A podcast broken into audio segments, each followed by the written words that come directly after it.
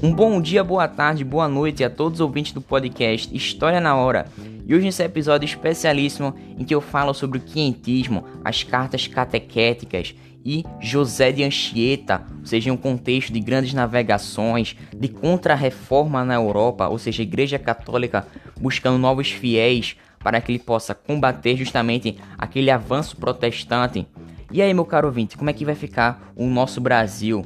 Como é que esse país a ser descoberto, entre aspas, vai se conformar justamente com essa, esse choque cultural entre indígenas e europeus. Como é que vai ficar todo esse contexto de contrarreforma? Será que vai existir nessa literatura catequética uma imposição cultural? E aí, meu caro ouvinte, como é que vai ficar toda essa situação? Então, se você quer aprender isso, vamos viajar no tempo e aterrizar justamente no século XVI, no contexto da Carta de Achamento do Brasil. Bem, essa carta de achamento do Brasil, ela, embora tenha sido redigida em 1500, ela foi somente encontrada em 1773 e divulgada em 1817. E vale dizer que este mesmo documento ele está conservado no Arquivo Nacional da Torre do Tombo, em Lisboa, Portugal. Mas bem, a gente precisa ler alguns trechos dessa carta para que a gente possa entender em que contexto ela está e também passar as intenções do colonizador através desses escritos. Então vamos nessa, vou ler um pequeno trecho dela. Vamos lá. E segundo que a mim e a todos pareceu, esta gente não desfalece outra coisa para ser toda cristã, senão entender-nos, porque assim tomavam aquilo que nos viam fazer, como nós mesmos, por onde nos pareceu a todos que nenhuma idolatria nem adoração tem e bem creio que, se Vossa Alteza aqui mandar que entre eles mais devagar andem, que todos serão tornados ao desejo de Vossa Alteza. E por isso, se alguém vier, não deixe logo de vir clérigo para batizar, porque já então terão mais conhecimento de nossa fé. Pois, pelo menos dois degre degredados que aqui entre eles ficam, os quais ambos hoje também comungam. Então perceba que nessa carta existem alguns elementos que buscam disseminar a fé do conquistador, paralelamente à exploração da terra e a sua forma de organização social. Ou seja, existe a ideia de que esses indígenas eram povos bárbaros, sem lei ou religião que pudessem os reger, que pudessem os ensinar a submeter-se a alguma governança. Ou seja, era necessário que fossem implementados esses elementos para que o colonizador pudesse ter a posse e exploração desse território. Então perceba que essa convicção dos europeus de que essa lei e religião deveriam andar juntas era tão forte que fez com que houvesse essa companhia de Jesus, a migração desses padres jesuítas para que eles pudessem justamente iniciar missões nas novas terras que os portugueses pretendiam colonizar. E foi assim que, em 1549, sendo liderada pelo padre Manuel da Nóbrega, que chegou ao Brasil a primeira missão jesuíta. E justamente, como o campo de trabalho era extenso, ou seja, tanto entre indígenas quanto entre colonos, ou seja, passar totalmente aquelas instruções religiosas, aqueles dogmas para que fossem disseminados um modo de vida desejável e ligado à fé cristã que fosse pregada por eles, pelos padres jesuítas. E é nesse contexto que entra a literatura catequética, pois esses mesmos jesuítas eles foram importantíssimos para o estudo da literatura que se produziu no país durante esse período colonial. Ou seja, essas cartas elas têm um caráter muito disciplinar, ou seja, um caráter pedagógico. Além disso, eles escreviam esses padres jesuítas aos seus superiores que estavam na Europa, ou seja, estavam na ordem de Jesus. Ou seja, os superiores nessa companhia. Além disso, eles relatavam os avanços e dificuldades enfrentadas por esses missionários que vieram como migrantes. E os jesuítas, eles estavam por todo lugar e mantinham a correspondência entre eles justamente para divulgar os feitos dessa companhia e encorajar outras pessoas a se engajarem nessas missões, ou seja, difundir a fé.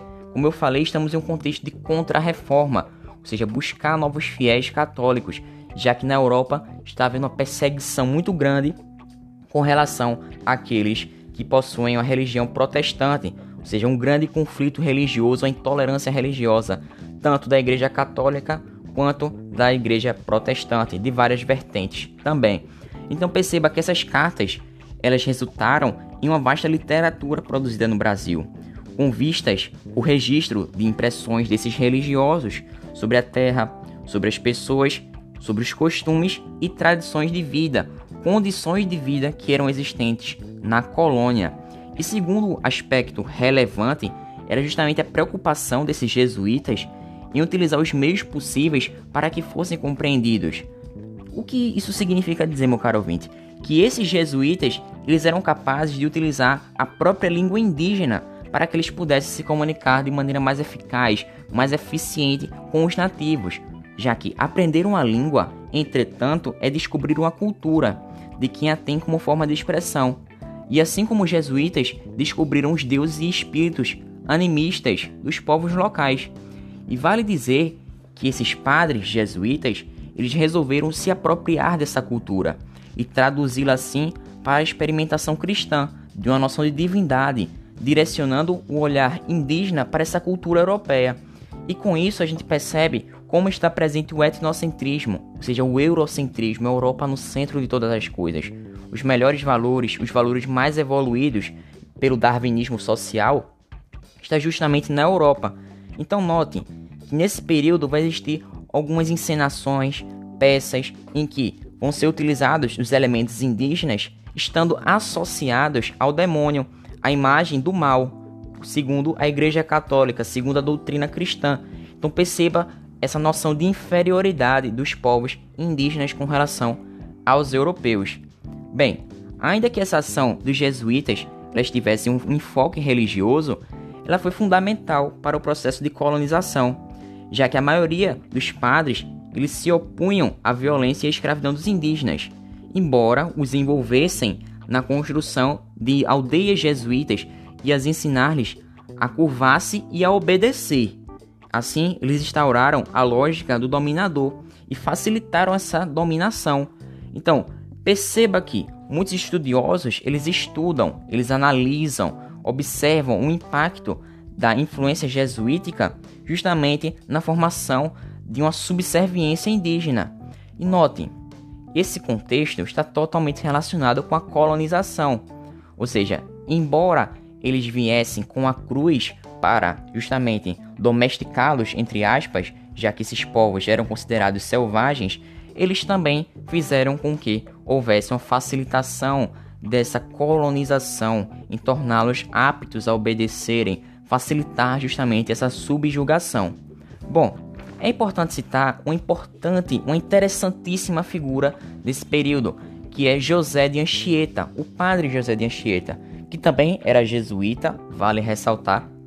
E esse padre, ele nasceu nas Ilhas Canárias, na Espanha, tendo assim regressado à, à Companhia de Jesus aos 17 anos e vindo ao Brasil aos 19.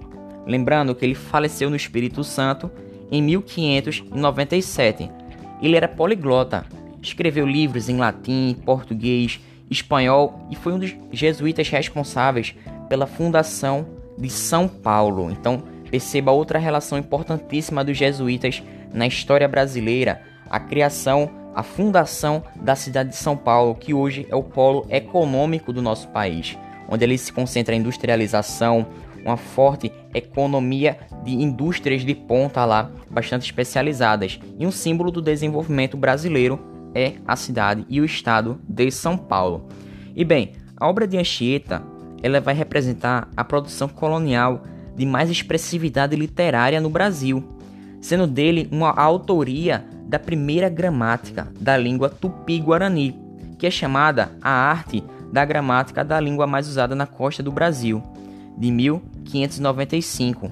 E ela surgiu como um instrumento de conversão do indígena. Note que estamos falando de uma literatura catequética, ou seja, o objetivo era converter o indígena para a nova fé. E ele foi beatificado pelo Papa João Paulo II em 1980, tornando-se São José de Anchieta. E em 2014 ele foi canonizado pelo Papa Francisco, sendo chamado de apóstolo do Brasil. E aí eu deixo a reflexão: será que ele merecia mesmo essa canonização, essa beatificação, já que ele foi importante para a colonização e imposição cultural da fé católica, da, da, do contexto europeu, das tradições europeias sobre os indígenas, será que ele realmente era condizente a esse título que ele teve agora de, de santo, de ser canonizado? Bem, eu deixo essa reflexão para você, meu caro ouvinte. Lembrando que o indígena foi muito explorado, viu? Foi muito explorado e que essa fé católica, esses padres jesuítas também foram coniventes com essa situação. Então eu deixo essa reflexão aí, meu caro ouvinte. Sempre é importante ver a história de uma maneira crítica e não apenas lê-la. Então, vamos nessa. Voltando aqui ao assunto. E bem, o fato de José de Anchieta ele escrever em diversas línguas não foi um empecilho para a comunicação, viu? Pelo contrário, com a plateia muito diversa que ele tinha, que ele tinha na verdade, ou seja, indígenas que eram necessários catequizados, colônios para serem moralizados, justamente os, os viajantes e comerciantes de diversos países, era comum que uma mesma peça tivesse diversos personagens, utilizando diferentes idiomas, embora as obras em espanhol tenham sido as mais sofisticadas, e todas constituem uma expressão autêntica do estilo do padre José de Anchieta. Então perceba que ele foi um expoente, um nome que se sobressai na literatura colonial catequética.